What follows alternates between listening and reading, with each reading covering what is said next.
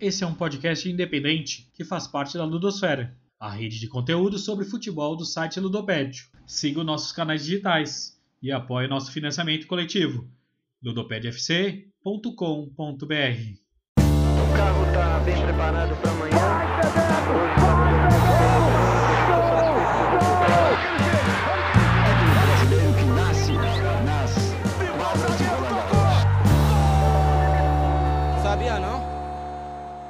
Merda, hein? Olá, olá, queridos ouvintes. Sejam muito bem-vindos e muito bem-vindas ao nosso Pesquisa Esporte Clube.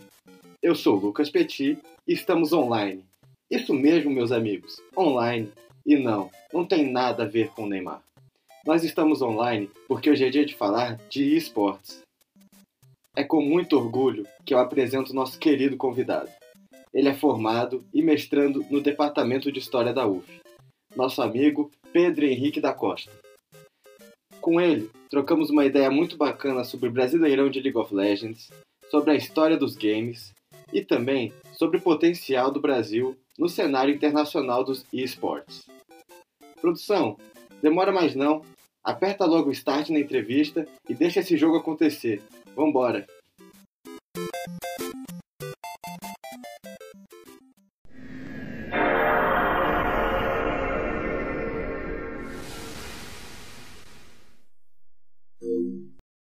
Pesquisa Esporte Clube dessa semana, a gente vai falar de um esporte que causa muitos conflitos geracionais e que a gente vai entrar nesse assunto com o nosso amigo Pedro Henrique. Pedro Henrique, é uma honra muito grande receber você aqui. Eu estou aqui hoje nessa entrevista com o meu colega Marcelo. A gente toca direto aqui o PEC, junto com o Gabriel. O Gabriel hoje, devido a alguns problemas, ele não vai conseguir participar com a gente, mas semana que vem ele está de volta. Eu vou passar a bola para o Marcelo e depois o Marcelo já apresenta o nosso queridíssimo convidado, colega de UF. Muito feliz de receber você aqui, Pedro Henrique. Vai lá, Marcelo. É, primeiro, parabenizar aí o Petit por essa entrada, né? É, depois, agradecer o, o aceito do convite do Pedro Henrique e saber que o, o PEC agora ele é seu também, Pedro. É, e de antemão, acho que a pergunta que a gente costuma introduzir aqui a nossa conversa e tal é por que, que o Pedro Henrique escolheu aí estudar jogos eletrônicos e esportes é, num curso de história, né? Que num primeiro momento causaria até estranhamento. Então, Pedro Henrique, justifique-se. Prazer, pessoal. Muito obrigado por estar aqui. Prazer todo meu. Obrigado pelo convite. Marcelo. Meu nome é Pedro Henrique da Costa Silva. Eu estudei História na UF. Agora estou cursando mestrado na pós-graduação da UF também. Meu TCC foi sobre esportes, mais especificamente o Campeonato Brasileiro de League of Legends. É, eu escolhi pesquisar sobre esse, esse, tema porque eu cresci jogando videogame, parte dessa geração que cresceu já com videogame em casa, cresceu já com PlayStation, Super Nintendo, PlayStation 2, e eu jogava, né, joguei muito tempo, mas aí jogava só entre o pessoal de casa, família, primo. Quando cheguei alguns anos atrás, eu voltei a jogar jogo de luta. E aí eu descobri esse mundo de jogo de luta, de campeonato no YouTube. Pô, gostei, achei maneiro. E isso aí me deu pô, várias questões em relação a, a, esses jogos, como a gente jogava antigamente, como a gente joga hoje. E eu decidi pesquisar mais ou menos a diferença entre eles e o LoL, que eu joguei um tempo, meu irmão joga, mas acabei reduzindo a pesquisa porque TCC. Né? Quem fez faculdade sabe como é, a gente começa com uma ideia do tamanho do planeta Terra e termina com o tamanho de algumas quadras de Caraí. Tem que cortar, cortar, cortar. E cheguei nisso. A pesquisa foi sobre a história do Campeonato Brasileiro de League of Legends, que é um evento muito recente, não tem nem 10 anos. E eu usei a teoria do Michel Afizoli, que é um teórico pós-moderno francês. Muitas pessoas não conhecem, mas ele inventou o conceito de tribo urbana. Então, a minha pesquisa foi centrada nisso, nessa ideia de tribo urbana, nessa ideia desse pessoal dos gamers, como que eles influenciam nisso, se eles são a principal força é, que manda na indústria, como eles muitas vezes falam, ah, a gente tem poder, nós somos os gamers, vamos fazer boicote, isso e aquilo. E eu fui pesquisar nisso, né? acabei tendo que fazer uma pequena história do jogo eletrônico, porque para apresentar o CCC, e falar sobre essa, essas questões político-econômicas, sociais que giram em torno desses novos jogos. É, eu acho que já que vamos falar de League of Legends, né, o famoso LoL, é, eu preciso saber aí qual lane você joga, qual é o teu personagem favorito. Eu acho que é uma pergunta importante. Então, quando eu comecei a jogar LoL oito anos atrás, eu joguei por uns seis meses, eu jogava de suporte, porque eu jogo de suporte em todo jogo. Eu não sirvo para mirar, eu não, eu não presto para isso, eu não sirvo para ficar contando farm. Então eu não sirvo de ADC, não sirvo para fazer rotação, não sirvo de jungle. Jogava de suporte, jogava de Leona. Era bem Leona. Pedro, você consegue explicar, é, fazer um resumo do, do que é o League of Legends? Eu acho que seria uma boa pergunta também. Certo. O, o LoL ele é um tipo de jogo que é o que a gente chama de MOBA, né, que significa um ataque à base maciço online. Né? Ele é uma mistura de jogo de estratégia e de ação. Você tem dois times que combatem para avançar uma linha de combate, né? eles lutam para avançar essa linha de combate até a base adversária. Quando a base adversária é destruída, você ganha o jogo. Né? E o mapa é um quadrado, vocês imaginem um quadrado com uma linha diagonal no meio.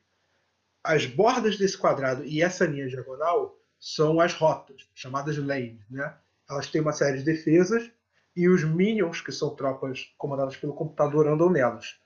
No espaço entre essas rotas, você tem a selva, onde ficam monstros neutros que qualquer um dos times pode atacar, em troca de recompensa. Né? É chamada pelos jogadores comumente de jungle. Essas rotas são no topo, né? Esse topo, lado esquerdo do quadrado, o topo, chamado de top, né? A linha diagonal conhecida como meio, mid, e no embaixo você tem o, o bot, a bot lane, né? Os times geralmente se configuram da seguinte forma: você tem um top laner que vai sozinho para a linha do topo, um jungler que fica andando pela essa selva neutra e ele embosca os adversários, o mid laner que fica sozinho na rota do meio e na rota de baixo você tem o bot laner, o chamado de carrier, que é um, um personagem com alto dano, geralmente é um personagem de longa distância, cuja função é derrubar estruturas, e o suporte, que existe para garantir que esse carrier, que geralmente é frágil, não morra e acumule os recursos necessários. O jogo tem uma partida mais ou menos varia entre uns 20, 30 para mais minutos, né? Dependendo, o LoL é mais rápido, o Dota ele é mais devagar e a dinâmica é você derrotar os heróis adversários e matar monstros neutros e minions para conseguir dinheiro e negar que o adversário consiga dinheiro, é, acumular itens, ficar mais forte, derrubar estruturas até chegar na base. Muito interessante. Para mim que sou bem noob, ficou muito claro assim. Desculpa a interrupção para fazer essa explicação.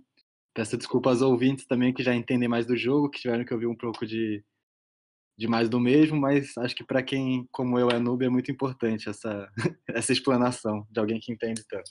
Pedro, um dos textos centrais do, da sua bibliografia é o Homo Ludens, é um texto clássico das ciências sociais, da antropologia, e uma das teses centrais do, da obra é que o, o esporte, ele, o jogo, na verdade, né, ele é anterior à cultura, mas ele vai estar amplamente é, relacionado com a cultura em tempos posteriores, em sociedades é, pré-modernas, modernas e, e por aí vai. Eu, Marcelo Viana, no auge da juventude, da adolescência, eu era, eu costumava ser um, um gamer existia uma certa resistência por parte dos meus pais, por parte de, dos educadores. Hoje em dia, eu já não vejo tanto assim. Inclusive, o, o League of Legends ele passa na televisão, canais fechados, em canais esportivos. Como você vê toda essa transição geracional? Então, quando a gente fala de questão de geração de videogame, a gente tem vários momentos que são digamos, são tópicos de como a história se desenvolve. Né? É, nas primeiras duas décadas do videogame, a gente tem um, um, aparato que é praticamente um brinquedo novo. Ele é uma tecnologia nova, ele é esse mundo de ficção científica. Ninguém leva muito a sério. É menos uma indústria séria, né? É, é uma mídia sem muita profundidade, sem muita complexidade, sem muitas histórias, sem muitos temas e que é vendida para garotos jovens. né, para jovens, para esse público de fliperama, para esse público mais casual, assim, ah, vou jogar videogame, esse negócio novo, diferente, né? Não é algo levado muito a sério. Na década de 90, a gente tem um problema que os jogos começam a ficar muito violentos. Época de Doom, Mortal Kombat e GTA. Então agora você tem um, um moral em relação ao videogame, as pessoas estão, ah, esses jogos vão corromper a criança, vai corromper a sociedade, violência, psicopatia, a mesma ladainha da televisão, do quadrinho, né, do sei lá o que, do rádio. E você tem um, uma espécie de movimento contrário da parte do pessoal que joga videogame, que é a tentativa de legitimizar o jogo. De dizer, ó, oh, não, nosso jogo ele é uma mídia séria, ele, ele faz um monte de coisas, você vai ficar melhor, você vai fazer isso, né? É aquela desculpa que muita gente já usou para mãe e para pai para dizer, não, pai, veja, eu estou jogando um jogo de estratégia aqui, duas horas da manhã, no dia antes de uma prova, porque ele me dá uma noção de planejamento, entende? Eu aprendo história com Civilization, eu, eu, entende? O jogo de esporte incentiva a fazer esporte, tem várias coisas desse tipo. Aí depois você tem um movimento de jogadores e de desenvolvedores para construir um mundo de jogos que é mais complexo, que é mais profundo e que é parecido com o que a gente vê no cinema. O jogo fica mais cinematográfico, ele fica adulto, ele fica sério, ele fica cinza. E você tem um, um outro motivo que é de que a indústria fica tão grande, a indústria fica tão grande, ela vira uma indústria bilionária, e não tem como, é impossível a pessoa negar uma indústria dessa, a gente é um capitalista, e a gente sabe, o negócio fica grande, é uma indústria rica, é uma indústria que está movendo muito dinheiro, muita gente, você não tem mais como dizer essa indústria é coisa de criança, é só videogame, é só um jogo. Agora a gente tem que levar isso a sério. A indústria ela, ela compra parte da sua entrada no mainstream e parte da sua respeitabilidade com porte. A indústria é grande e vocês vão nos respeitar. Simples assim. Petita, quer falar alguma coisa? Para mim é um mundo novo, assim, eu tô ouvindo muita coisa que eu não tinha escutado antes. Eu sou, eu sou aquele tipo de que foi criança e tal, jogou Superstar Deluxe no Super Nintendo, se apaixonou por jogo de futebol e aí eu fui seguindo. Acho que os dois únicos jogos que eu joguei que não eram de futebol mesmo foi o, o CS e o aquele Bully que lançou para dois, é, esse eu joguei bastante. Foi um caos da minha família, né? Porque, pô, menino no colégio, batendo em todo mundo, no pessoal que vive em casa jogando, que jogo de, de marginal é esse? Aquele moralismo todo. Então vou, vou dar continuidade aqui. Pedro, é, a, a gente vai ter uma dinâmica nova. Quer dizer, imagino que os jogos competitivos, né, os torneios, eles sejam antigos.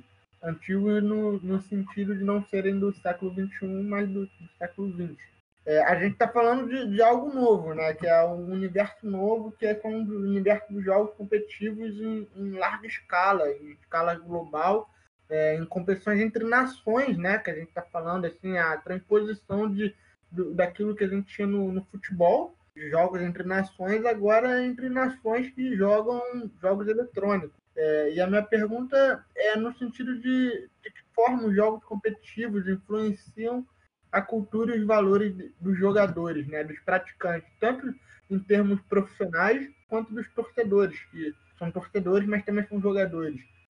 É, em termos de cultura de esportes, a gente tem que voltar um pouco para a década de 90 para entender que teve uma separação que é muito importante para o pessoal dos esportes em termos de quem joga o jogo competitivo. Né? Então, a década de 90 é quando começa a surgir o que a gente chamaria de um jogo competitivo sério. Né? A gente tem jogos que requerem habilidade de alto nível, que são competitivos, são jogados um contra o outro, são competitivos simultâneos, digamos assim, né? não são competitivos é, diacrônicos, como, por exemplo, você jogar um jogo e ver a sua pontuação e aí outra pessoa jogar um jogo numa outra máquina e tentar ter uma pontuação maior que a sua, né? Dois jogadores, um contra o outro no mesmo jogo. E isso começa em dois espaços diferentes. Esses dois espaços diferentes têm culturas radicalmente diferentes. Né? Por um lado você tem o fliperama e por outro você tem o mercado de computador, que é, ele é representado pela Lan House. Vamos começar pelo fliperama, porque é, o fliperama ele dá origem ao que a gente chama de FGC, se chama internacionalmente né, de FGC, que é a comunidade de jogos de luta. Que os primeiros grandes jogos competitivos de fliperama foram jogos de luta, né? Street Fighter, é, Killer Instinct, Mortal Kombat, Samurai Showdown, King of Fighters. E essa é uma comunidade muito focada na competição cara a cara. Né? São pessoas que cresceram jogando no, no fliperama e que valorizam você ser capaz de chegar lá, botar a sua ficha jogar contra quem tiver na sua frente e ganhar. É uma competição muito. Chama assim, a competição mais, mais raiz, né? É, é meio que equivalente no videogame a você jogar pelada contra o cara. Você chega e fala, ó, quero jogar com você, bota a ficha, né? Fala, né? bota a chuteira e vai jogar. E o cara não pode reclamar. A máquina não é dele, a máquina é de todo mundo. Tá no fliperama, né? ninguém é dono, só no fliperama. E é uma comunidade que valoriza muito esse, esse movimento de você formar essa meio que essa onda em torno da máquina, o pessoal olhar o jogo acontecendo na hora, você ser capaz de mostrar para a pessoa que você está vencendo ela aqui na, na, cara dela, né? O que eles chamam de face, né? A competição cara a cara. E por outro lado, é uma comunidade bem mais inclusiva, porque o fliperama é barato. O fliperama custa muito pouco dinheiro. Você podia jogar com uma moeda, né? E se você fosse uma criança muito persistente, você ia aprender muito rápido como jogar bem com a única moeda que você tinha. Então é uma comunidade que tem personalidades latinas nos Estados Unidos, personalidades negras, é, ela é racialmente muito mais diversa do que o mercado de computador, que era um mercado muito caro na década de 90. Né? Por isso que o grande cenário competitivo de computador se forma na Lan House. A Lan House ela faz como o fliperama, né? e ela permite que as pessoas joguem por um custo muito barato. Se alguém dos espectadores não souber o que é um fliperama Lan House, o que é um atestado de idade, a pessoa é muito nova, o fliperama é basicamente um lugar onde você vai para jogar um jogo pagando uma ficha. A máquina é do dono do fliperama, você compra a ficha e joga até perder ou por um tempo determinado. E uma lan house é um estabelecimento com vários computadores, você vai lá, paga por um tempo e faz o que você precisar fazer. É, passa um e-mail, vê um vídeo, joga um jogo, na época que as pessoas não tinham computador em casa, isso era muita coisa. E você tem uma clivagem já de tipo de jogo. Né? No fliperama você joga o jogo de luta, essa competição mais cara a cara, mais vamos ver quem vence, mais é, acirrada. E na Lan House ou em casa, que é uma possibilidade para o computador também, você tem um, um, competidor de jogo de tiro, aqui no Brasil é o famoso CS 1.6, e de jogo de estratégia em tempo real, que é o StarCraft 2, que foi um jogo muito popular nessa época de começo de esportes, depois da origem ao MOBA, né, que é, é o tipo de jogo que o LoL é. Depois de um tempo, já no século XXI, você tem o acesso à internet de casa. A banda larga se populariza, as pessoas começam a ter é, equipamentos, é, consoles que acessam a internet. Né? O pioneiro foi o Xbox, e depois o PlayStation 3, o Xbox 360 já tem essa capacidade. Hoje em dia, qualquer console tem acesso à banda larga. Você vai jogar um jogo competitivo, ele tem que ter um jogo online. Se ele não tiver, ele está morto quando lançar. E isso gera um novo tipo de cultura, que é uma cultura mais abre aspas, americanizada, né, como chamaria o, o a cultura mais individualizada, mas você sozinho, né, já não tem mais essa multidão, já não tem mais essa house, já não adianta mais você levantar para xingar o cara que está jogando no outro time, porque o cara que está jogando no outro time não está na mesma sala que você. Às vezes ele não está nem no mesmo país. Então a gente tem três grandes culturas. Né? Você tem esse, essa cultura típica da FGC, você tem essa cultura muito híbrida, mais ou menos, né? e você tem uma cultura muito individualizada. Você vai de uma coletividade muito forte para um individualismo muito forte. É, o Tom Cannon, que foi fundador do Campeonato Evolution, ele fala sobre isso quando ele está falando sobre como esse campeonato, que é o maior campeonato de jogos de luta no mundo, ele é estruturado. Por quê? A Evolution não tem os melhores prêmios, né? não, não premia com mais dinheiro, mas é um campeonato muito respeitado não só por ter bastante tempo, como também por ser um campeonato aberto. Você não precisa ser profissional para entrar. Você paga a inscrição e vai lá jogar. Então, eu, que sou um jogador péssimo, posso jogar e enfrentar o melhor jogador do mundo. Eu vou perder, mas eu tenho a chance. Então, a gente tem um pouco dessa ideia do, do fliperama, né? De você ter um jogo que é cara a cara, é na hora, vai quem quiser, e de mostrar muito o jogo. A cultura individualista, essa cultura mais PC, mais esses portfólios que surgiram há pouco tempo, ela já é mais espetacular, né? Ela tem umas transmissões, quem, quem assiste futebol né, vai ver que ela tem umas transmissões muito meio ESPN, né? Pré-jogo, apresentação, o jogo passa, depois tem uma discussão até os próximos times chegarem. O que não acontece muito com o jogo de luta. É partida, partida, partida, partida. São, são duas culturas completamente diferentes. Pedro, eu queria voltar. Uma coisa me interessou muito, assim, me chamou muita atenção, é sobre essa questão dos fliperamas que você falou, né?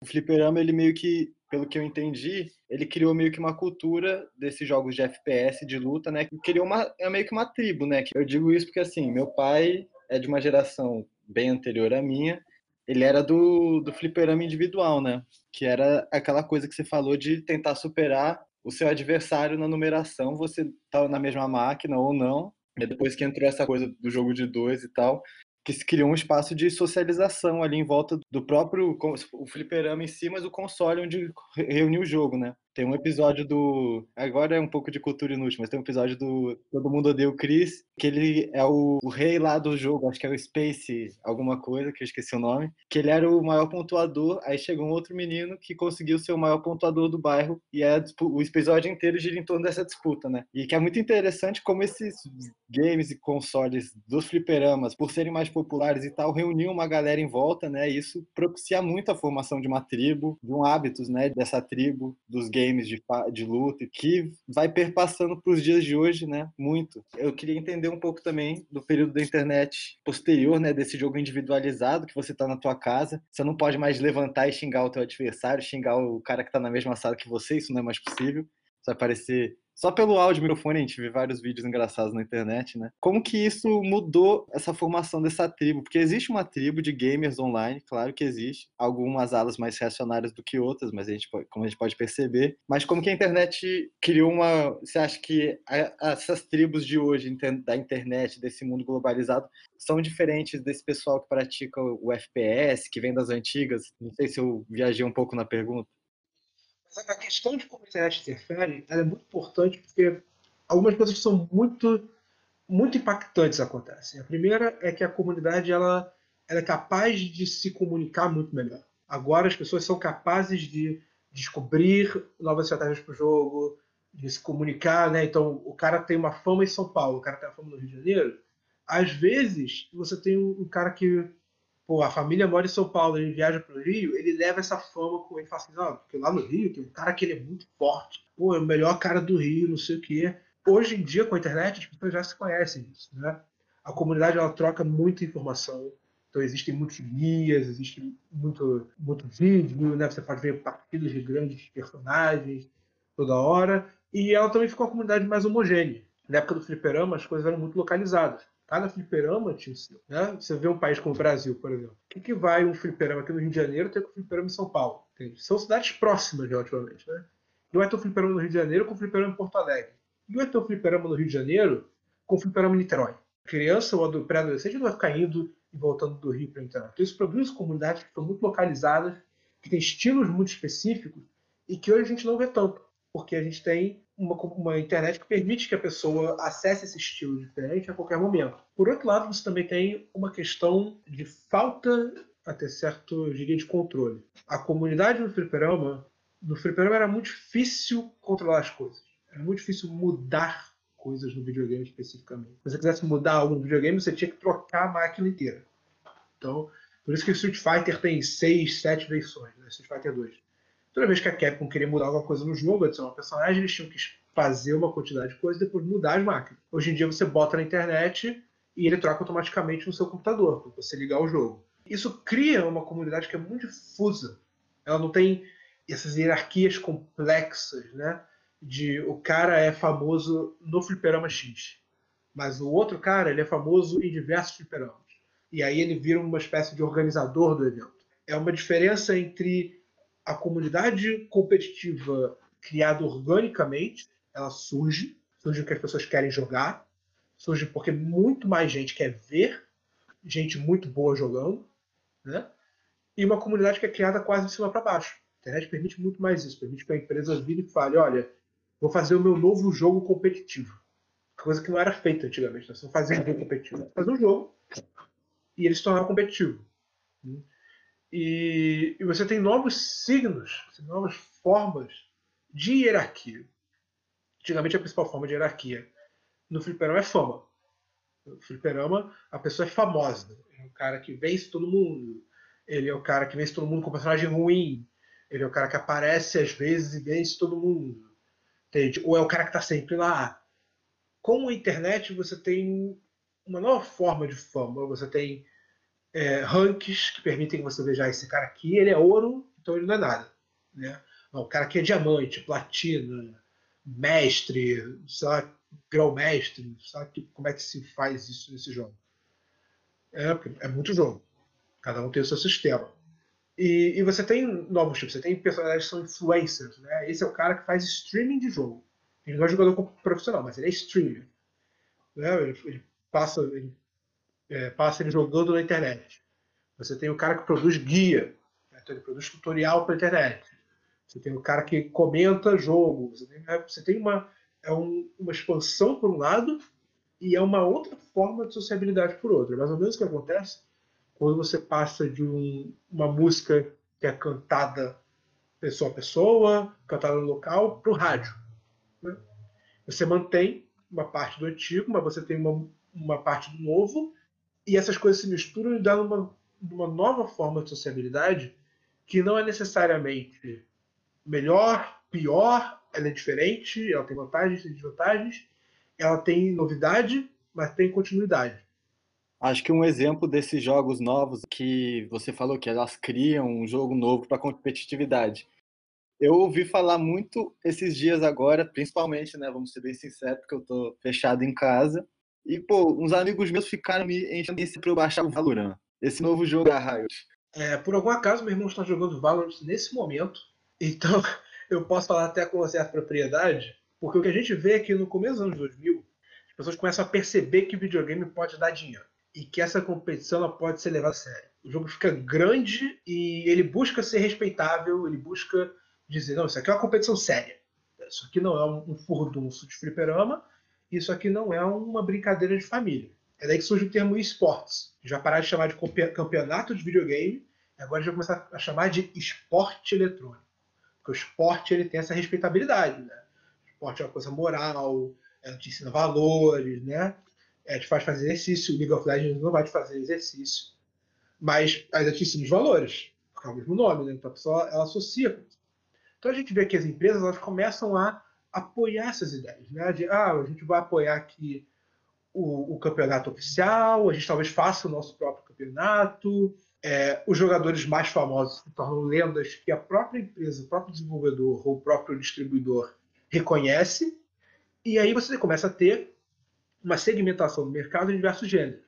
Você tem o jogo de luta, o jogo de estratégia em tempo real, você tem o MOBA, você tem o jogo de tiro, você tem Counter-Strike, é um gênero específico. Então, com essa segmentação do mercado, as empresas começam a buscar uma participação que elas possam ter. Agora você quer ter o seu jogo de luta. O que é difícil, porque é muito difícil desenhar um jogo desse. Você quer ter o seu jogo de tiro. Você quer ter o seu uh, jogo de estratégia de tempo real. Você quer ter o seu MOBA. Então a gente vê que você começa a ter empresas que falam assim, não, agora eu quero, eu quero ter um jogo. Então Ubisoft, uns anos atrás, falou, eu quero ter o meu Counter-Strike.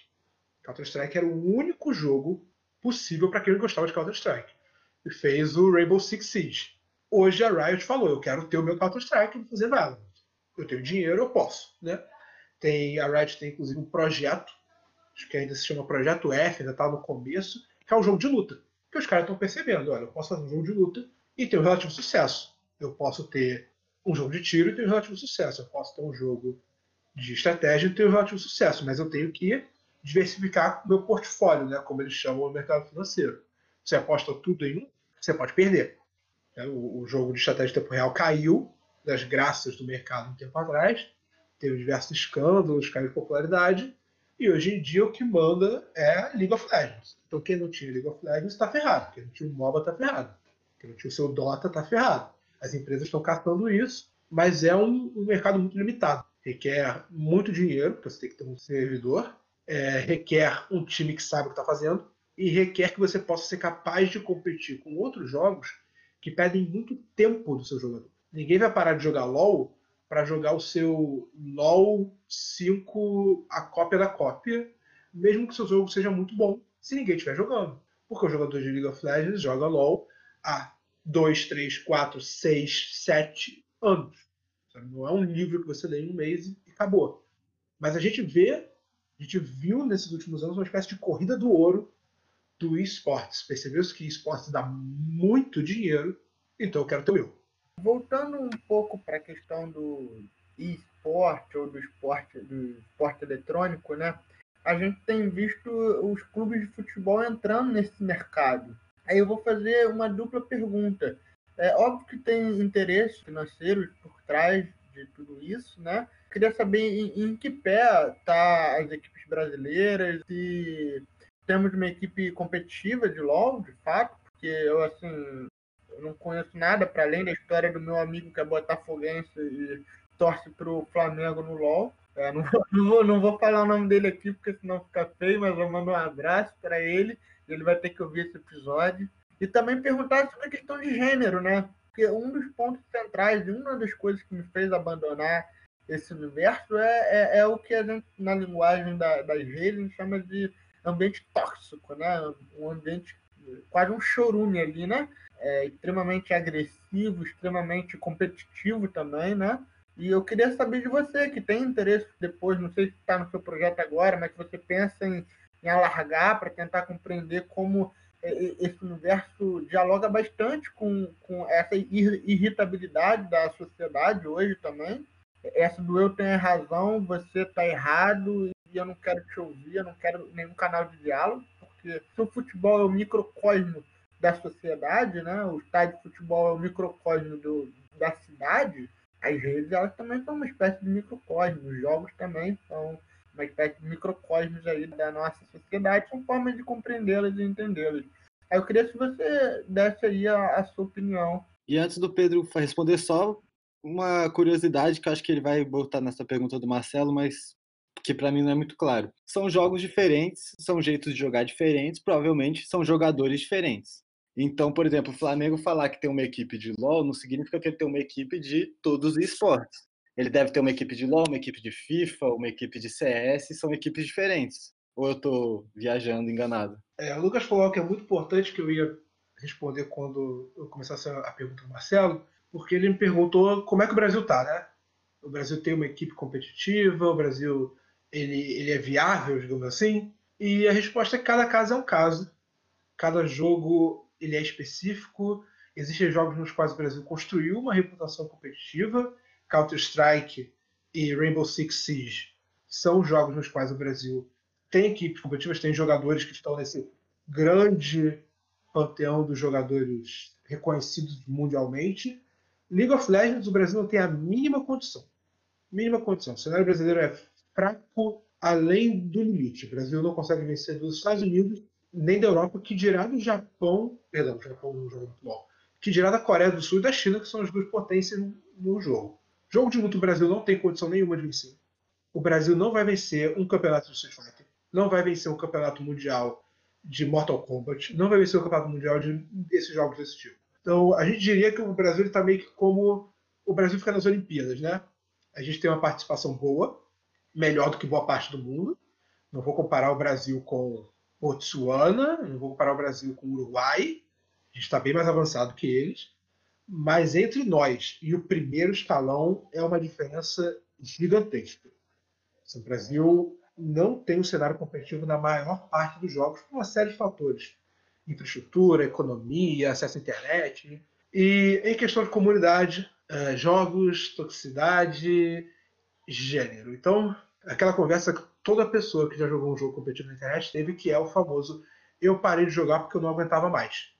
Aconteceu comigo e deve ter acontecido com boa parte da comunidade. É, eu não jogo, eu não gosto de jogar jogo no computador, porque no computador o pessoal tem teclado pode falar muito mais porcaria. Né? No console você só tem que falar com voz e é raríssimo que a pessoa fale com você. Então a toxicidade fica menor. Mas a comunidade gamer é incrivelmente tóxica é, é algo espetacular, É, é uma questão, é algo sui. Você não vê isso quando a pessoa vai ao filme. Sabe? Vai ao cinema, a pessoa não tem orgulho de dizer, não, eu sou a pessoa que vai ao cinema. Existem cinéfilos, mas é aquela pessoa que vê, sabe, tá vendo filme da década de 30, a pessoa é cinéfila. Com videogame, não. A pessoa joga LOL e acha que é a primeira. Nossa, é a melhor pessoa do mundo. Boa parte disso é a questão de desbalanceamento de gênero. Né? 90% dos jogadores de LoL são homens. A indústria rejeita mulheres ativamente desde a década de 80. Não importa que essas mulheres tenham construído a indústria, que boa parte dos fundadores da indústria tenham sido mulheres, tenham sido minorias, né, homens negros, o primeiro, o do primeiro console era um judeu. É, essa é uma indústria que se nega a admitir que minorias existem, praticamente. O jogo, como Street Fighter, é incrivelmente inclusivo por ter negros e latinos, não necessariamente por ter mulheres. Um jogo como League of Legends é vencido majoritariamente por gente branca, homens, é, de classe média, de classe média alta. Não é fácil virar um jogador profissional. Quando as pessoas não são brancas, quando os jogadores profissionais não são brancos, é porque eles são japoneses, chineses ou coreanos. Ainda são, digamos assim, maiorias étnicas nos seus países de origem. E, acima de tudo, não é um, um erro de origem. A comunidade não é tóxica porque tem muito homem. A comunidade não é tóxica porque tem muita gente de classe média, alta. A comunidade não é tóxica porque tem muito branco. Comunidade tóxica porque ela permite. A realidade é, ela permite que isso aconteça. Não existem punições. Assim, é, é raro que uma punição de verdade seja aplicada. Ser um escroto em LoL não vai te render nada. Se você for banido, você faz outra conta. Então tem gente que joga com contas novas e é vacilão por esporte, porque pode, porque não tem que pagar o jogo é de graça, tanto faz. E essa toxicidade vai ficando. As pessoas que não suportam isso, que não suportam um garoto de 12 anos de idade dizendo que teve relações sexuais com sua progenitora, largam o jogo, o cara te xinga, você fala, olha, não vou passar por isso, toda vez que eu quiser jogar uma porcaria num joguinho, então não vou mais jogar. E a comunidade ficando, ela fica tóxica, ela tem seus problemas, existem mulheres que jogam, existem mulheres profissionais, existem mulheres que tentam jogar, são encontram um preconceito enorme, encontram uma toxicidade enorme, encontram uma violência enorme. E se você for homem e você tentar jogar, você vai encontrar uma violência que não é tão grande porque você é homem, mas que ainda é, francamente, algo que faria vergonha a um jogador de futebol. Que é um esporte que não é conhecido por ser o mais polido no planeta. É, você, você olha e você fica embasbacado. Como que pode uma comunidade ser tão imatura por causa de algo tão trivial que é um jogo que muita gente não joga nem bem. Uma das coisas que me chama muita atenção, trazendo os jogadores de futebol é, ou de outros esportes, mas eu sou mais antenado aos jogadores de futebol, é essa afinidade que eles, que eles abraçaram os jogos eletrônicos, né? Aí tem aí o Neymar, por exemplo, jogador de Counter-Strike, o João Pedro que está no Watford, pelo menos dizem, né? Ou, ou, pelo menos joga bastante Fortnite. Aí tem o, o, o Richarlison, o Pombo, é, tem um time de Free Fire, eu acho. E isso tudo é, tem relação com esse, essa espera da competitividade, né? do prazer pela vitória e tudo mais. E isso é interessante. Agora, o que eu queria saber é que, diferente de um, do esporte lúdico, como, por exemplo, o futebol, você pode nascer com um dom de saber jogar futebol, e, e, você pode desenvolver esse dom ao longo da, da sua formação. Mas num, num esporte, num esporte eletrônico, você necessariamente precisa ter um bom equipamento para ter para ser um bom jogador. Então aí já temos um recorte de, de classe né, muito grande se, se comparado aos jogadores de futebol. E é interessante a gente pensar que, por fazer um exercício aqui assim de reflexão, lá no, no começo do século XX, a gente teria o, o, o Luiz Antônio Simas, ele sempre fala né, do, do caso do Leônidas e do Noel, que o, o Noel ele era branco de classe média e, e, virou sambista, numa época que o samba era predominantemente para, enfim, frequentado e produzido por pessoas afrodescendentes. E o, o Leônidas, ele deveria, em tese, que deveria ser sambista, virou jogador de futebol, que no período dele, ali no, no, no começo do século XX, nos anos 20, 30, ele acaba virando jogador de futebol e acaba virando um dos melhores jogadores de futebol ali do, do começo do, do século. Só que esse tipo de coisa eu acho que no, no mundo esportivo eletrônico não, não, não, é muito possível, né? Porque você precisa ter contato com uma maquinaria, né? Com, precisa ter um bom computador, um videogame, uma, uma internet estável. E isso ainda está longe da realidade de parcela considerável da população. Então, a gente pode compreender que grande parte das pessoas que estão no, no topo das grandes equipes de LoL, elas são sim de classe média, de elite? Quando a gente fala sobre acesso a videogame, a gente tem uma questão de classe que é muito óbvia, especialmente aqui no Brasil, porque um console aqui no Brasil é muito caro. O console de última geração é muito caro, o videogame é muito caro. Pagar 200 reais num jogo novo não é para quem ganha salário mínimo, é inviável, é impossível. Mas existe uma, uma questão de acesso ao equipamento que é muito complexa. Porque, por um lado, você tem jogos que requerem um equipamento realmente avançado, de última geração. Então, por exemplo, Rainbow Six Siege é um exemplo. É, você vai jogar esse jogo no computador. Você não vai jogá-lo no console. Tem que ser mouse e teclado, então você vai jogar no computador. Você precisa de um computador bom. E você precisa de um jogo novo. Compara com algo como League of Legends, que é jogado num computador já. Ele já pode ser um computador piorzinho. Não precisa ser um computador novo, pode ser um laptop. Ele roda no laptop aqui de casa. E é um jogo de graça. Né? E você mencionou Free Fire. É, Free Fire é como foi. Ele é o que é hoje em dia, porque ele é de graça e você pode jogar no, no celular. Então, se você for num colégio particular, gente que faz história, né? Vai naquele famoso estágio PPE, colégio particular, colégio público. Aí no colégio particular você vê muito é, conversa sobre o último jogo, né? Eles, eles são muito antenados, quem joga videogame lá é antenado nesses jogos novos, tem, tem porque tem condição de ter, tem, tem porque gosta de jogar. E falam sobre isso, né? Falam sobre Mortal Kombat, falam sobre Rainbow Six, falam sobre isso. E no colégio público, você vê uma preferência pelo Free Fire. O jogador lá, os garotos lá, eles jogam Free Fire porque Free Fire é o que você pode jogar no celular. Né? Você não precisa de você não precisa de investimento material para jogar Free Fire. O jogo é de graça e o seu celular é bom que você já tenha, porque é uma coisa tão útil na nossa vida atual que ele virou quase um gênero de primeira necessidade. A outra questão é a internet. É, internet é um recorte não só de classe, porque você precisa ter uma internet boa não só no sentido dela ser rápida, mas no sentido dela ser estável, como também um recorte geográfico muito importante. A gente às vezes esquece, morando em centros urbanos, que a internet ela piora radicalmente quando você sai de grandes cidades. Às vezes é uma questão assim, no seu estado a internet do interior é ruim.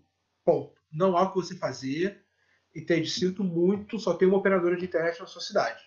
Entende? Só tem duas operadoras de internet na sua cidade. Então, se você não tiver acesso a esses jogos, a sua chance é consideravelmente menor. O investimento para jogar é muito maior do que o futebol. Eu não acho nem justo comparar. Eu acho que é, é assim, é a comparação que todo mundo pensa, porque é o, é o esporte mais popular do país, mas é mais ou menos como você comparar com golfe. Né? Você precisa do taco, o taco custa caro. Você precisa de uma bolinha de golfe, a bolinha de golfe custa caro.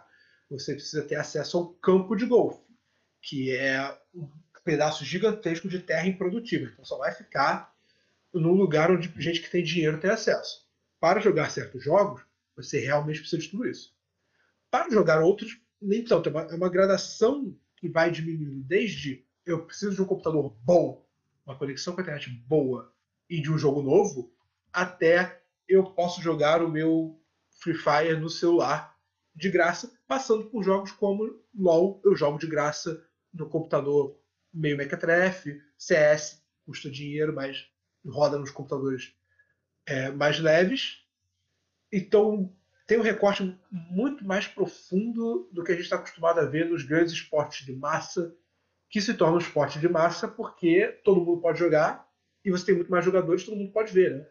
Esse é um motivos pelo qual o futebol é tão popular. É popular porque as pessoas jogam e porque as pessoas veem esse negócio que você falou da internet, acho que é muito importante a gente pensar, né? A gente vive num país que 46, posso estar enganado no número do dado, mas acho que 46% da população não tem acesso à internet. E a gente está falando de jogos que são a internet é o que faz o jogo acontecer.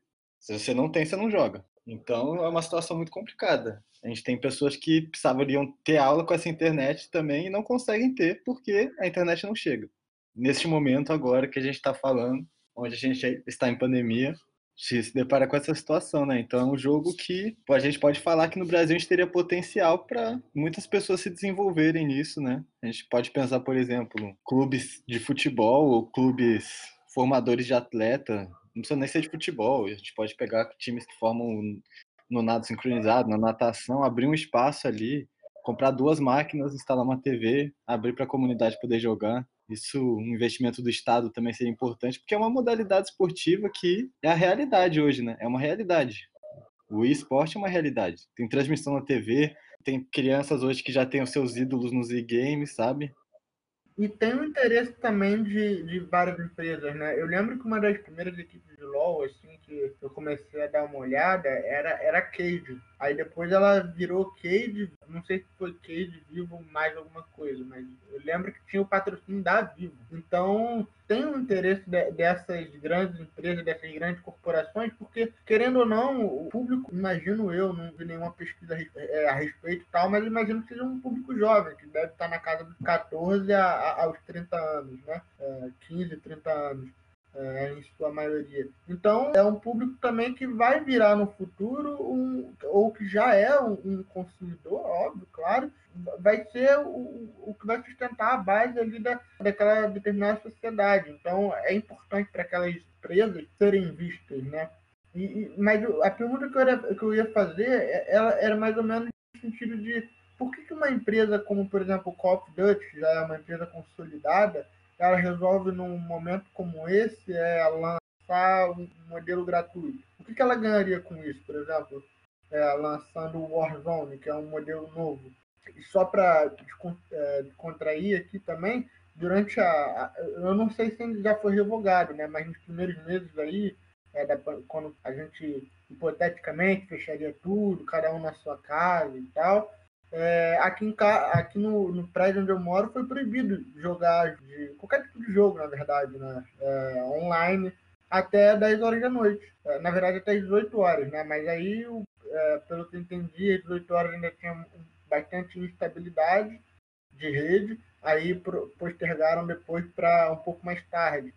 Isso é muito curioso, porque, para para pensar, virou um debate dentro do próprio condomínio que é, o excesso de crianças fora da escola, é, ou então o excesso de pessoas em casa, o debate sobre a instabilidade de rede e até um veto proibitivo, né? Ou um proibitivo ou, ou aconselhando é, a proibição aí de a prática, né? O treino de, de jogos. Desculpe te interromper, Marcelo, sai falando por cima. Só que, tipo, bem nesse momento que a gente está nessa transição, né, do 4G para o 5G, que estão falando tanto. Claro, isso eu imagino, vai demorar muito para chegar aqui no Brasil, talvez. Para chegar, então, para todo mundo vai ser muito mais complicado, mas, nossa, imagino que isso vai revolucionar não só o mercado de games, mas a questão da internet como um todo. A questão de internet, eu vou. Porque a gente tem três perguntas muito boas aqui, três discussões que são muito importantes. A primeira internet que a gente imagina a internet num recorte de classe. É, é um recorte de classe, assim, você tem. Não vamos dizer classe no sentido marxista, proletariado, burguesia, mas tem classe no sentido de BGE, né? Quanto mais você ganha, melhor a internet você pode pagar. É, eu moro num, num bairro muito bem, né? É, não estou passando dificuldade, nossa família não está passando dificuldade nenhuma na quarentena. Minha mãe estava tendo aula online no começo desse período de pandemia. A gente que está aqui na UF veio aqui mais tarde e ela não conseguia ter aula por causa da estabilidade da rede aqui em casa.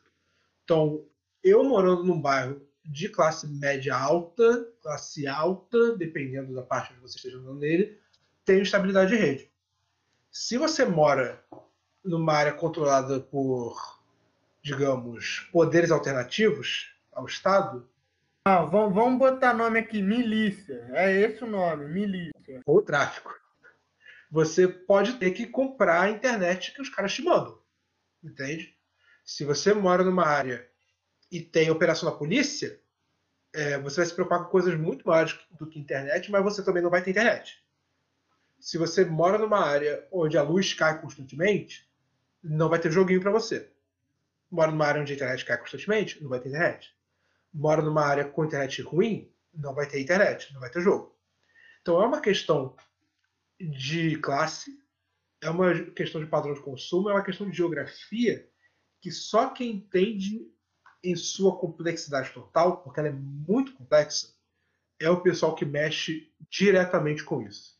O pessoal que lida com questão de estabilidade de internet, pessoal que lida com questão de velocidade de internet. A malha de telecomunicações global é uma complicação sem tamanho. é uma maluquice aqui no Brasil também. Você pode ter o mesmo bairro, duas ruas diferentes, ter vastíssimas diferentes opções de internet. Aqui o bairro, eu lembro que teve fibra ótica no Brasil durante o tempo, a fibra ótica estava chegando. E aí você queria ter, ter as fibra ótica, você tinha que saber se tinha na sua rua. Se tinha ou não, olha, a lógica que vai ter ou não é a lógica de planejamento da empresa, a lógica de viabilidade de implantação daquilo, é uma lógica que a gente não entende porque a gente não está vendo. Então, a internet é uma questão constante que a gente vai saber muito no caso por caso. A gente pode fazer generalizações, classe, geografia e outras questões relacionadas, mas até você verificar o caso, realmente você não vai saber. O, Marcelo trouxe a questão de patrocínio, de empresas e do LOL. É, eu abordei isso no meu TCC. Quando a gente vê o Campeonato Brasileiro de League of Legends, você tem várias empresas que são patrocinadas ou que são de empresas. Vários times, perdão, que são patrocinados ou são de empresas. É, Kabum Submarino, são lojas de eletrônico, produto de, de computador. Vivo, que é de telecomunicações. Você tem times que foram patrocinados ou parcialmente comprados por clubes. Né? Então a Red Canids durante um tempo virou Red Corinthians. Algumas empresas mais estranhas, né? menos esperadas. A Van Liberty no, no circuitão, que é a segunda divisão do Campeonato Brasileiro. Você tem Samsung, é, SKT, que é South Korea Telecom. Você tem muitas empresas de telecomunicações, você tem muitas empresas de tecnologia, por um motivo óbvio. O público que consome esportes consome computador, consome mouse, teclado periférico como o fone de ouvido, que tá, a gente usa tanto na pandemia, né, por causa de online, live, todas essas coisas. Os caras querem ter o melhor fone de ouvido, querem ter o melhor computador, o melhor teclado, eles vão comprar de quem? Vão comprar da empresa que vende esses periféricos, que vendem esses, esses, essas partes de computador, esses computadores já formados. E você vai contratar um serviço de internet, você quer um serviço de internet que te permita jogar.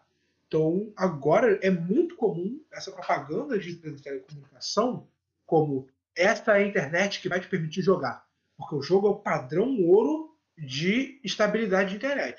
Se a internet é boa o suficiente para jogo, ela é boa para qualquer coisa desculpa só te cortar, Pedro, mas os próprios telefones também fazem isso hoje em dia, né? Eu, eu enfim, eu troquei de aparelho recentemente e, e foi muito comum encontrar, tipo, é, ah, tem é, a bateria do aparelho X te permite jogar tantas horas sem precisar carregar. É, o, a iluminação, o, o display infinito da tela te dá maior possibilidade, enfim, te propõe o, o, a, a melhor jogabilidade. Então é porque tem, é porque é, é o mercado consumidor, né? É, é, é, é a direção para o mercado. Hoje em dia as crianças cada vez mais jovens têm aparelhos telefônicos com, enfim, valores inimagináveis, podemos dizer assim, para se for transpor para nossa nossa fase infantil, né? Mas pode prosseguir agora. Porque você fala sobre essa questão, e o esporte e o, e o videogame como um todo, ele nasceu na década de 50. O videogame nasceu na década de 50, né? Década de 60, comercialmente na década de 70. A gente falou que o esporte ele surge como esse termo já para os anos 2000, mas o competitivo formado surge na década de 90. E esse é um mundo de capitalismo já formado. A gente não tem, não existe folclore de videogame. Não existe um videogame pré-capitalismo. Isso não existe. O videogame sempre esteve relacionado com a indústria com indústria de entretenimento, com nas suas origens lá nas universidades americanas, com o complexo industrial militar. Então, a realidade é que o jogo e o sistema capitalista, as empresas, né, toda essa cadeia de produção e distribuição de mercadorias são muito relacionados, são muito próximos. São, sim, eu poderia dizer que são praticamente a mesma coisa, é por isso que a gente tem o termo indústria cultural, né? E é isso, é uma indústria imersa, é, é uma mídia imersa na indústria cultural. Existem jogos independentes, mas a grande maioria de nós não cresceu com isso. A grande maioria de nós cresceu jogando os grandes jogos. Né? E a gente passa por uma questão que a gente está falando de empresa, gestão de capitalismo. Capitalismo envolve capital, dinheiro. A empresa ela precisa de dinheiro para funcionar e ela tem que arrumar esse dinheiro de algum lugar. Durante muito tempo, o modelo de monetização da empresa era simples. Você vendia o jogo. Né? Você fazia o jogo, você vendia, a pessoa comprava, você ficava com uma parte dessa venda, outra parte ia para a loja na qual você estava vendendo. E é isso. É simples, todo mundo entende. O problema foi que durante os anos 2000, especialmente segunda metade dos anos 2000, anos 2010, o custo de fazer de videogame disparou. Disparou. Foi a era do HD, foi a era da nova geração, do PlayStation 3, da técnica de captura de imagem, o jogo ficando cada vez mais fotorrealista, sabe? Aquela época da gente olhar para o jogo e falar: nossa, eu não acredito, esse personagem, o cabelo dele molha, sabe, realisticamente quando ele sai da água. Isso é muito dinheiro. Eu não tenho como explicar o quão difícil é você programar um negócio desse. Não existe mais um mundo em qual uma empresa pode ser a grande expoente da indústria e ter um jogo feito por 30 pessoas. 30 pessoas não é o seu time de marketing. 30 pessoas não é o seu time de animadores. 30 pessoas talvez seja o seu time para contar a história, porque pelo menos escrever um jogo é mais fácil, requer menos trabalho bruto, né? requer menos, que os americanos chamariam de labor, né? horas de trabalho, do que você animar um jogo. Mas quando você está filmando a novela e você quer que o personagem saia molhado na água, o ator pula na água e sai molhado. Quando você faz um videogame, isso é um processo longo, complicado, demorado e caro. Então as empresas investem em modelos de monetização que são alternativos ou complementares. Certo? É, vamos lançar um jogo de graça, porque muitas pessoas podem jogar e a gente vende cosmético. A pessoa compra roupinha no jogo, né? O jogador de League of Legends compra skin, que é, é uma pele, né? Um visual novo. O jogador de Counter Strike compra pele, compra skin para como visual novo para sua arma. Né? Isso vira uma forma de autoexpressão no jogo. Você jogar com uma skin específica pode significar ou que você ganha dinheiro, ou que você gosta especificamente do personagem, você gosta especificamente do estilo, você joga muito tempo, porque a skin foi lançada seis anos atrás e nunca mais é, era uma skin especial. E isso permite que essas empresas tenham um modelo de monetização recorrente. O dinheiro sempre continua entrando. O que é muito importante porque você tem que pagar o custo de manter um time de desenvolvedores mantendo esse jogo. E de manter o servidor rolando. Porque quando você lança um jogo como. Fala um jogo aí. É, quem cresceu jogando no Play 1, né? Jogou Final Fantasy VII. Você compra o jogo e você joga. O custo da empresa é fazer esses jogos. O jogo está feito, as cópias foram feitas, o custo é fixo. O custo vai se abatendo. Chega o ponto em que você não tem mais custo, você tem lucro. E o lucro continua aumentando. O que você vender é lucro. Né? O que vier é lucro, a gente diria. Quando você tem um jogo que precisa ser mantido constantemente, a sua pilha de despesa é constante, é custo fixo. Está pagando funcionário, está pagando infraestrutura. Então você tem que manter o dinheiro vindo toda hora. Então esse sistema de monetização explica por que o Call of Duty, que é um jogo que é vendido a um preço cheio e que vende muito, é um jogo de massa, ele faria um modelo como o Warzone. Porque é o seguinte, a gente vai vender para quantas pessoas o nosso jogo? Ah, nós vamos vender 25 milhões de cópias é, que é a marca astronômica e um dia normal para o Call of Duty. Tá, mas se eu lançar um jogo de graça? Bom, aí 50 milhões de pessoas vão jogar. Lança de graça. Porque aí se a gente tiver 10% dessas pessoas comprando e comprando enquanto elas jogarem, a gente está num lucro enorme. E os outros 90% não são dinheiro que a gente está jogando fora. Porque sem uma base de jogadores constante, sem milhares de jogadores jogando ao mesmo tempo, aqueles 10% que vão te pagar não tem com quem jogar. Então é o custo que vale a pena. Quando você acha que o custo é ruim, você lança o jogo, cobra para a pessoa comprar e depois cobra mais por cima. Né? Você vende microtransações e fica nesse processo. Então você vê que vários jogos de muito sucesso foram lançados de graça. O Call of Duty Warzone foi lançado de graça. League of Legends é de graça. Fortnite é de graça. Free Fire é de graça. Porque é um modelo que permite que você tenha os recursos necessários para todo esse processo que é industrial no mundo hoje em dia. Bem, é, depois dessa explanação aí, eu acho que de repente melhor a se fazer é caminhar para os momentos culturais, para a parte final aqui do nosso programa. E, e, a gente pode fazer de uma forma diferente hoje. Geralmente as pessoas indicam um livro, um filme, a gente pode indicar um jogo, né? Aquele jogo que de repente mantém a pessoa em casa, né? Porque ainda não é a hora de sair, apesar do Marcelo Crivella aí. Então a gente vai começar. Pedro Henrique, você quer começar? O Petit? Pô, eu queria agradecer Antes de dar minha dica aqui pro, pro Pedro, cara, foi para mim foi uma aula. Eu sou agora pode dizer que eu sou menos noob nessa questão de games, porque realmente aprendi muito nesse papo aqui. Você vai ter que voltar, você com certeza vai ter que voltar aqui, porque acho que ficou muita coisa ainda para ser conversada. Para mim foi uma aula assim mesmo e bom, como eu quis explorar do, dos fliperamas e tal, vou falar um jogo que eu baixei esses dias do, do Mortal Kombat. É um jogo diferente, além da lutinha, é um jogo é o Shaolin's Shaolin's Temples agora, acho que me fugiu o nome. Shaolin's Temple, eu, eu acho que é um jogo que além das lutinhas você tem algumas fases para jogar. É como se fosse um, tem um, umas fases que você chega no final e luta com alguns personagens, aí você abre eles, é bem interessante. É diferente, aí eu, eu gostei muito desse jogo. Curti bastante. É, eu faço doce, então, as palavras aí do Petit de agradecimento ao Pedro pela disponibilidade de tempo, ficar aqui com a gente. Fique à vontade para retornar, claro, é, como, enfim, como mestre, depois aí como doutor, se tudo der certo. E, e eu vou, vou dar minha dica cultural baseada no, no, num desejo antigo que eu adquiri durante a quarentena e que até hoje eu prometi a mim mesmo que só vou largar quando eu, eu, dominar o mundo pela cultura, né? Que até hoje eu não consegui dominar o mundo pela cultura. O Civilization, aí, ele estava gratuito aí até pouco tempo, não sei se está gratuito ainda, mas enfim, eu tenho que comentar aqui que o Civilization estava gratuito, mas eu comprei uma expansão porque eu queria ampliar a vivência dentro do jogo, botar o vulcão, o tsunami, as tempestades. Acho que a, a dinâmica fica muito legal.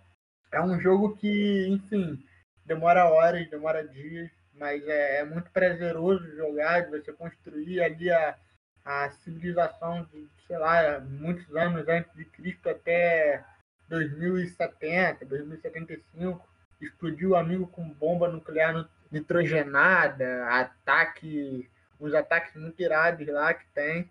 É, mas eu, eu, vou, eu, só, eu vou jogar ele até, até eu ganhar, ganhar o mundo por cultura, que até hoje não, não consegui. Pedro, fica à vontade para dar sua dica e se despedir também. Gente, gente, agradeço o segundo convite para voltar aqui. É, só vocês me chamarem, eu estou de volta quando vocês quiserem para falar aqui sobre videogames, sobre esportes, sobre qualquer questão relativa a isso.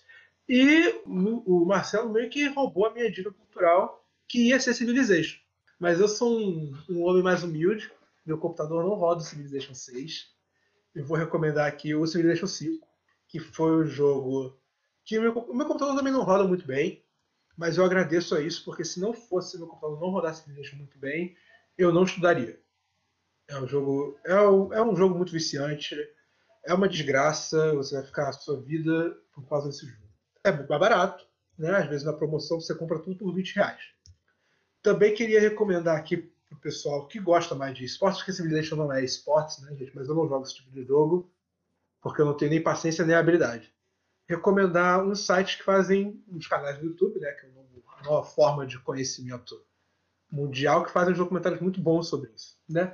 Infelizmente são ambos gringos, então conhecimento de inglês é recomendável para dizer o mínimo, que é o NoClip, faz muitos documentários sobre a indústria no geral, e um canal chamado Hold Back to Block, traduzindo seria segure para trás para defender, para bloquear, né? Que faz documentários sobre jogos de luta, especificamente.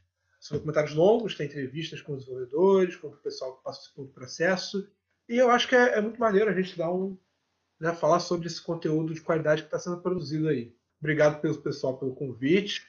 Deixo o agradecimento aqui. Passo a palavra para os donos do podcast.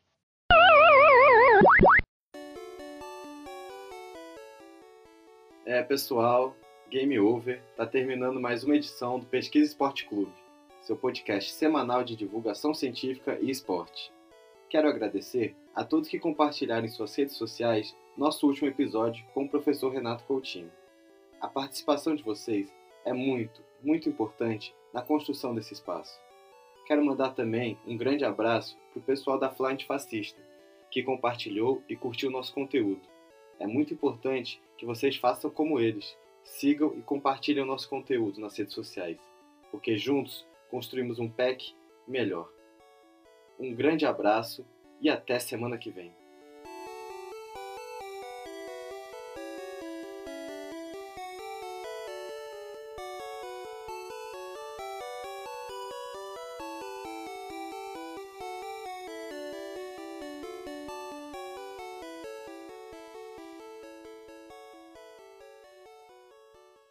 Mamma mia!